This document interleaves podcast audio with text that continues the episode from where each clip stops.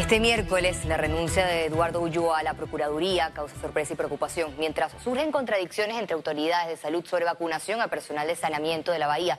Esto y más en nuestra emisión enseguida. El Procurador General de la Nación, Eduardo Ulloa, presentó su renuncia en medio del escándalo por los abusos sexuales a menores en albergues. De forma repentina, el máximo fiscal de Panamá, responsable de perseguir los delitos, abandonó el cargo sin profundizar las posibles presiones por temas sensitivos. Hecho este sacrificio, nos tocó lidiar con una sociedad en permanente confrontación, en donde la crítica interesada y el juzgamiento mediático deja atrás el análisis sereno y objetivo del trabajo que se realiza lo que hace del servicio público una labor ingrata e incomprendida. Ulloa atribuyó su salida a un esquema de justicia fallido. Aunado a ello, debimos trabajar con un sistema incapaz de dar solución a situaciones tan críticas como el bienestar de nuestra niñez, conllevando una responsabilidad institucional, aunque no personal, por los últimos hechos que han conmocionado a la nación panameña, lo que obliga a adoptar decisiones que evidencien esta realidad y que nos lleven como país de una manera seria y responsable a la búsqueda de la transformación del sistema de tal manera que el mismo responda al clamor de justicia de nuestra sociedad.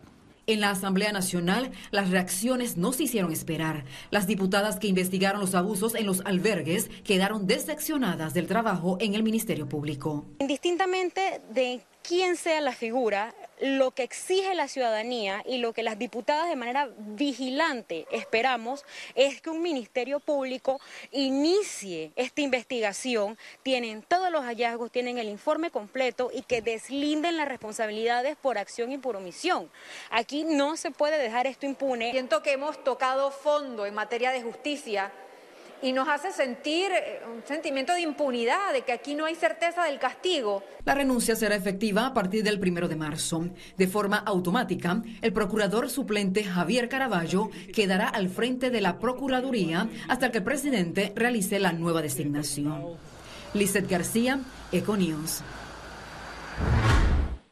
La gobernadora Carla García sale al paso de las críticas en medio del escándalo de albergues. Indicó que solo conoció de un posible caso irregular cuando ocupaba el cargo de subdirectora del CENIAF. Carla García notificó a la directora, actué personalmente, me acerqué al albergue, conformé un equipo interdisciplinario con psicólogos y conformamos pues esta comisión y nos acercamos al albergue porque ya yo había notificado a la directora y ya yo estaba notificada por un externo de la situación y como funcionaria pública responsable me tocaba atender la situación. Las autoridades sanitarias se contradicen en el escándalo por la vacunación de familiares del presidente de la Asamblea Nacional, Marcos Castillero. Dos versiones y por un mismo caso maneja el Ministerio de Salud, luego de la aplicación de dosis de vacunas a la prima del diputado perredista Marcos Castillero, Blanca Guerra Castillero, funcionaria de la presidencia, su tía Ilsa Castillero, que pertenece a un grupo de riesgo, y su cuñada Nayibek Sánchez, funcionaria del proyecto Saneamiento de la Bahía todas denunciadas por el medio digital Foco Panamá. Los trabajadores del saneamiento de la bahía no estaban eh, dentro de la primera fase y no conozco el detalle de por qué eh, fueron eh, vacunados. Cuando se vacuna la, la sede del MINSA, se vacunan todas las direcciones y al vacunarse todas las direcciones, tuvieron que llamar también a la gente de saneamiento porque está en la dirección de DISAPA. El presidente de la Asamblea en un comunicado aseguró que sus parientes cumplieron con los protocolos. Yo considero que hay que averiguar las causas por las cuales estas personas fueron vacunadas efectivamente, solamente por respeto al equipo de Panavac 19 y a toda la ciudadanía. Yo la escuché, yo la escuché en la mañana, este, definitivamente la verdad sale a la luz, así que ayer nosotras con Mis Copete, que es la jefa nacional de enfermería del Ministerio de Salud, ella nos dio la información, todo esto que les estoy diciendo, así que fue directamente de la jefa de enfermería que recibimos el informe. En el órgano legislativo la vacunación generó repudio. Investigación breve y sanciones graves para estas personas y cualquier otro que ose saltarse la fila de la vacunación. En medio de irregularidades en el proceso de vacunación, el director de salud de Veraguas fue destituido por la aplicación de dosis a un grupo de militantes del PRD que no pertenecía a la primera fase.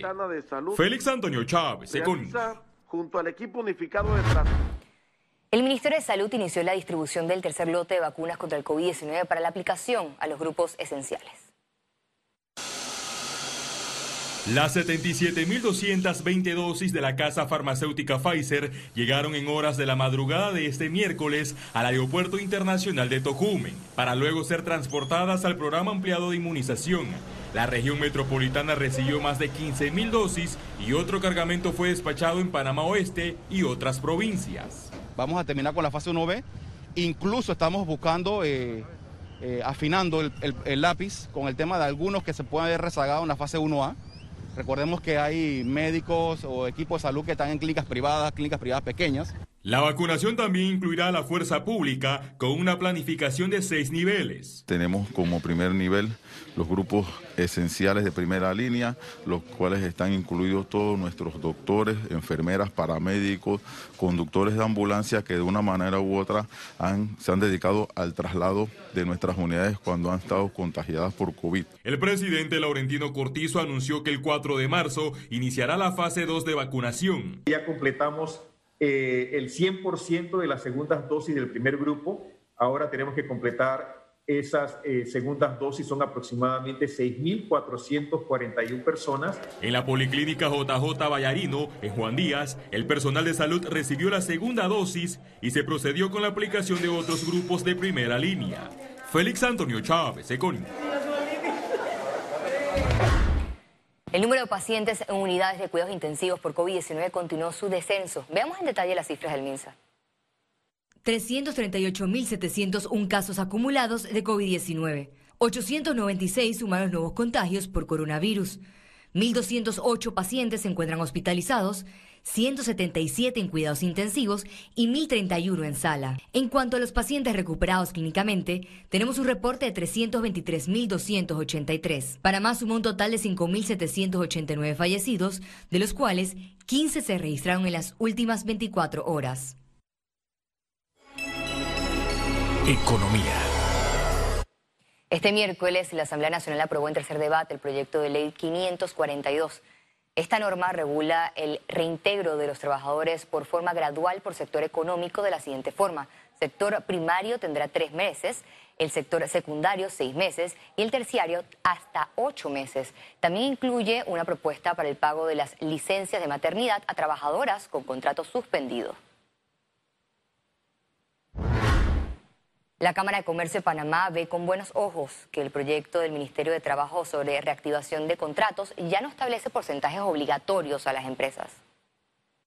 Eh, lo que sí esperamos que a partir de la aprobación de esta ley, se, en efecto, se empiece a dar eh, con la apertura que tenemos y con un proceso de vacunación que debe eliminar o bajar de manera sustancial el riesgo de contagio.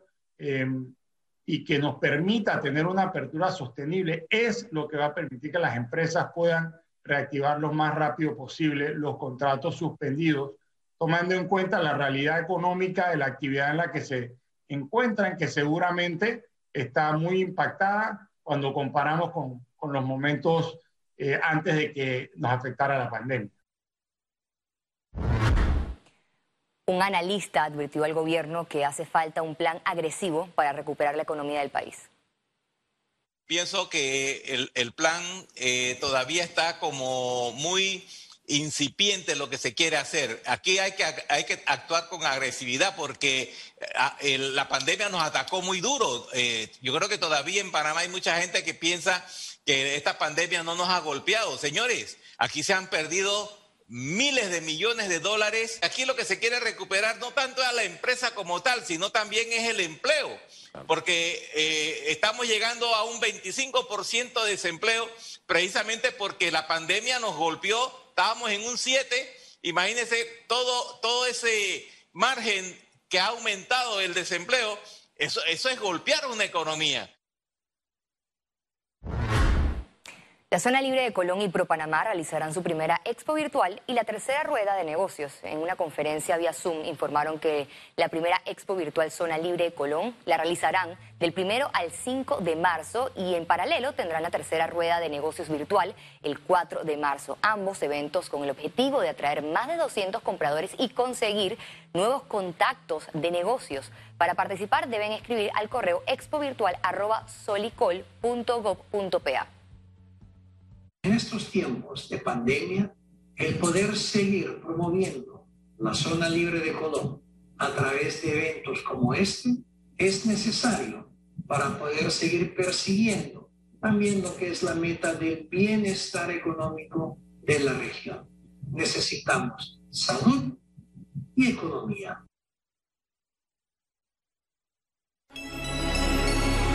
Panamá exporta. La Asociación Panameña de Exportadores juramentó este miércoles a su Junta Directiva 2021. Roberto Tribaldo se religió como el presidente de este gremio exportador para la gestión 2021, con el reto de continuar incrementando las exportaciones de Panamá. Vemos con optimismo el 2021, rubros que tuvieron afectación, sobre todo los mercados destinos como el melón y las sandías están en estos momentos en cosecha y se pronostica una cosecha muy buena para este año. Eh, seguimos trabajando en Apex para darle las herramientas a los exportadores panameños para que sigan eh, sobrepasando las fronteras eh, y llegando a mercados de destino con productos de excelencia y calidad.